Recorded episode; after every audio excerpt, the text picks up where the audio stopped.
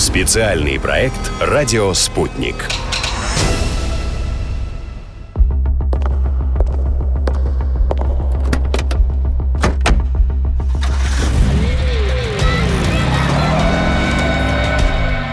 След от тату. Performing their hit, all the things she said from the album 200 kilometers per hour in the wrong lane. Here is Tattoo. Here in the Young girls from Moscow, Kristen and Ladies and gentlemen, tattoo. В феврале 2003 года американское общество бурлило. Все чаще стали раздаваться голоса знаменитостей, которые выступали против надвигающейся войны в Ираке. Она стала одним из крупнейших вооруженных конфликтов начала 21 века. Поводом для вторжения послужили якобы доказательства разработки Ираком оружия массового поражения, которое продемонстрировал госсекретарь США Колин Пауэлл во время заседания Совбеза ООН. Большинство из них были сфальсифицированы, но это выяснилось слишком поздно. Политики с телеэкранов говорили о защите национальных интересов и борьбе с терроризмом. Однако у звезд кино и шоу-бизнеса были на этот счет свои аргументы. До того, как наши сыновья начнут возвращаться домой в цинковых гробах, а в Багдаде будут погибать женщины и дети, я хочу знать, что же Ирак нам сделал? спрашивала актриса Сьюзан Сарандон. Вообще, перед церемонией вручения премии «Оскар» многие кинозвезды, в том числе Дастин Хоффман, Джим Керри, Бен Аффлек, заявили, что в знак протеста против войны будут носить специальные значки.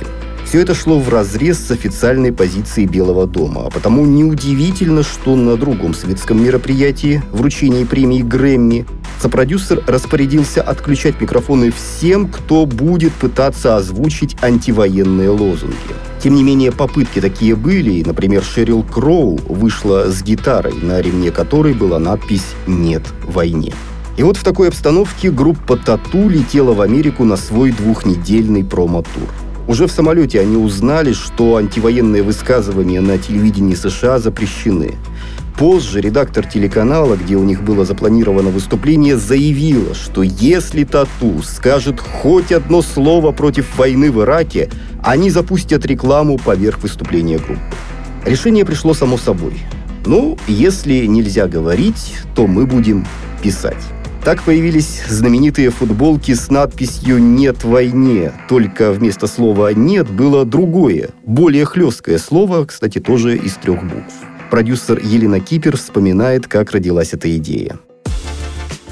Мы хулиганили достаточно часто. И если говорить о том, как вообще это появилось, знаете, у меня есть даже фотография. Мы снимали клип полчаса и разрисовывали туалет, в котором Юля готовит бомбу. И тоже мне захотелось вложить свое в написание на стенах школьного туалета. Вместе с художником я начала писать и написала именно эту надпись. Потому что ни один учитель не осудит это. Потому что действительно нельзя. Потому что не нужна никому война. Мы с этим слоганом на самом деле жили до того примерно года полтора, потому что он нам в целом нравился и потому что нам хотелось что-то сделать на эту тему.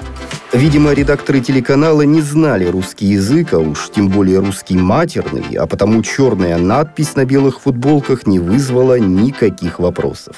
Иван Шаповалов очень смеялся, когда увидел в прямом эфире своих подопечных, на груди которых красовалась эта фраза. Случилось это, напомню, во время одного из самых рейтинговых на то время шоу Джея Лино. Кстати, девочки обещания сдержали и про войну в Ираке действительно не обмолвились ни словом. Это хорошо помнит директор коллектива Леонид Зюник. Они ничего не говорили. Но эти футболки, когда увидели надписи американцы, на утро вся Америка молодая ходила в таких футболках. Мы даже не успели зарегистрировать авторство этой надписи на футболках, понимаете? Я считаю, что девочки, они действительно заслуживают Нобелевской премии мира. Выдвинуть тату на Нобелевскую премию мира предлагал тогда и Иван Шаповалов, но как-то не срослось.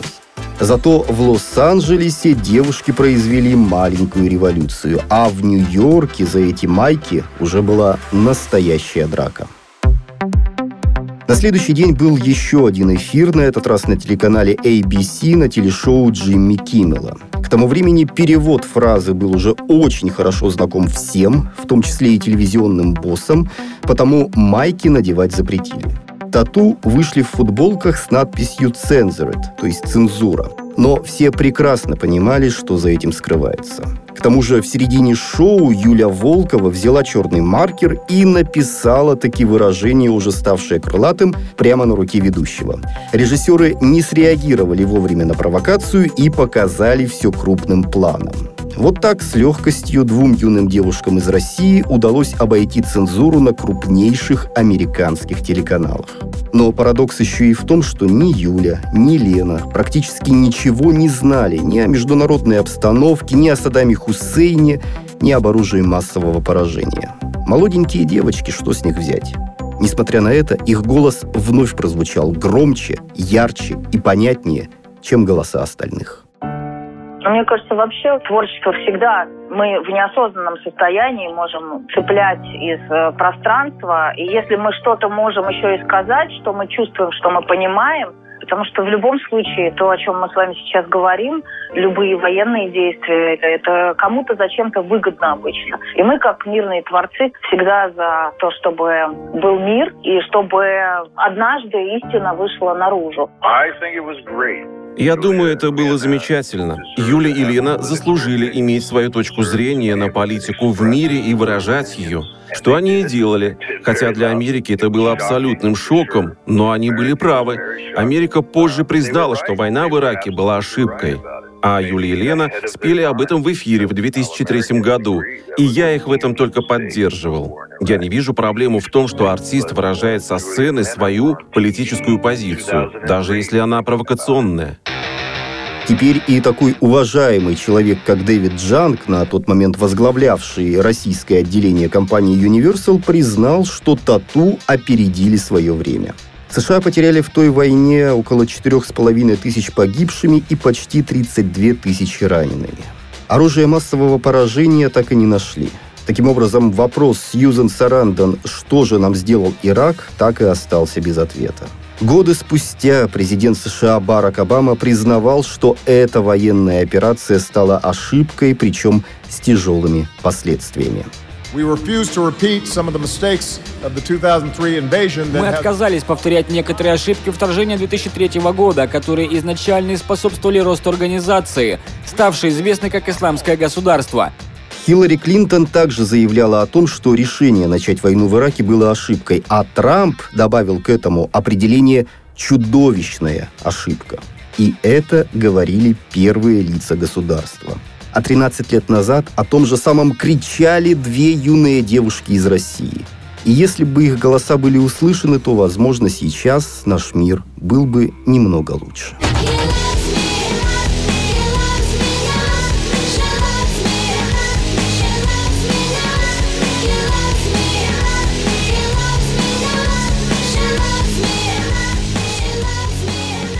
Мы как трансляторы, я бы так сказала, да, что-то такое туда положили, что стало иметь международный успех. Но вот в России востребованность к откровенной музыке, к откровенным текстам, к честности в шоу-бизнесе нулевая вообще. Я сейчас не говорю о людях. Людям всегда нужна честность. Я говорю о масс-медиа. Масс-медиа все фальшивые. И поэтому рассчитывать на то, что ты выходишь здесь на рынок с фальшивкой и фальшивыми эмоциями, и фальшивой болью, да, и это потом востребовано на Западе, ну просто, мягко говоря, неразумно и глупо, понимаете? Это, к слову, о том, почему большинству российских звезд не удается добиться признания за океаном.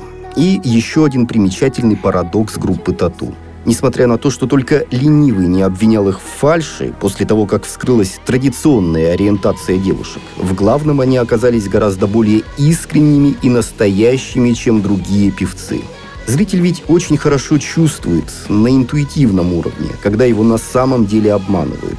И у фальшивого артиста он не будет покупать ни альбомы, ни билеты на концерт. А группа Тату за свою карьеру заработала сотни миллионов долларов. И даже их провокации не раз и не два превращались в нечто большее. В истории тату можно вспомнить еще много ярких моментов. И выступления на Евровидении, где они заняли третье место, их песню на открытии зимней Олимпиады в Сочи, их громкий распад, который произошел в эфире одного из федеральных каналов во время реалити-шоу по записи второго альбома. Но все это можно отнести к закату карьеры. Музыкальный критик Илья Легостаев делится своим мнением, почему это произошло столь стремительно. На мой взгляд, сам проект не был рассчитан на какую-то долгую жизнь, потому что, конечно же, по мере взросления девушкам требовалось, ну, какое-то развитие, в том числе и образное развитие. То есть они были должны как-то по-другому выражать свои взгляды, как-то по-другому себя проявлять. Я так понял, что вот этого такого запасного варианта ни у кого не было. Ну и потом, Иван, конечно, человек с непростым характером, он быстро загорается, видимо, быстро остывает, и поэтому вот, вот такая вот нестабильность, она, наверное, стала причиной того, что их карьера быстро пошла на спад. Иван Шаповалов перенес страшную болезнь – рак мозга. Изначально он отказывался от помощи врачей и пытался лечиться народными методами. К докторам же обратился, когда состояние стало критическим. То, что он выжил, многие считали чудом. Сейчас продюсер проживает в Тверской области, в небольшой деревне. В Москве же бывает редко и по необходимости, а с журналистами и вовсе предпочитает не общаться. Юлия Волкова не так давно решила заняться политикой. Она избиралась в депутаты от партии «Единая Россия» по Ивановской области, однако в результате не набрала даже тысячи голосов и с треском провалилась. Лена Катина продолжает заниматься музыкой, растит сына. Не так давно она удивила общественность тем, что написала в своем инстаграме о скором воссоединении группы. С ее слов произойдет это уже весной 2022 года. Так что ждать осталось совсем недолго. Ну а мы в нашей программе постарались посмотреть на историю этого коллектива под не совсем обычным углом и показать группу «Тату» как проект, который волей-неволей повлиял на мир – они боролись с войной, но проиграли. Они были рождены из порока, и пороки же погубили их продюсера, да и их самих. Знаете, есть мнение, что татуировка, если она сделана профессиональным мастером, непременно оставит на теле свой след, как бы ни пытались ее свести. Дуэт тату был сделан качественно и профессионально. Каждый, кто над ним работал, выложился на 100% и даже больше. А потому их след остался не только в истории мировой музыки.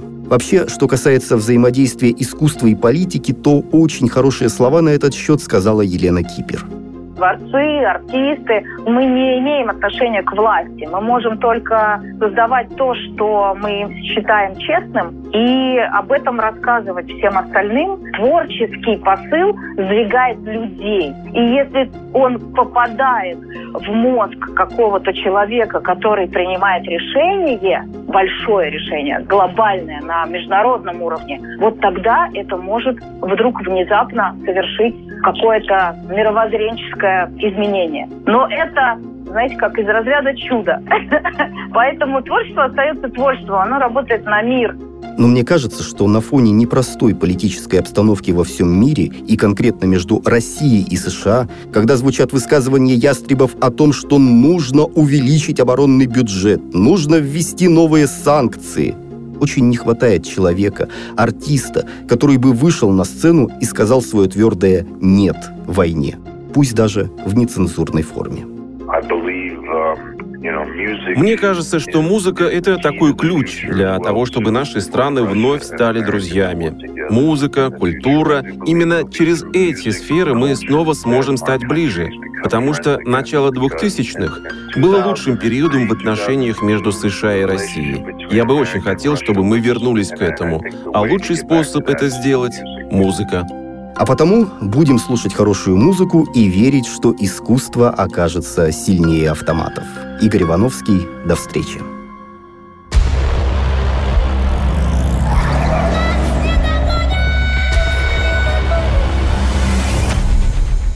Специальный проект «Радио Спутник».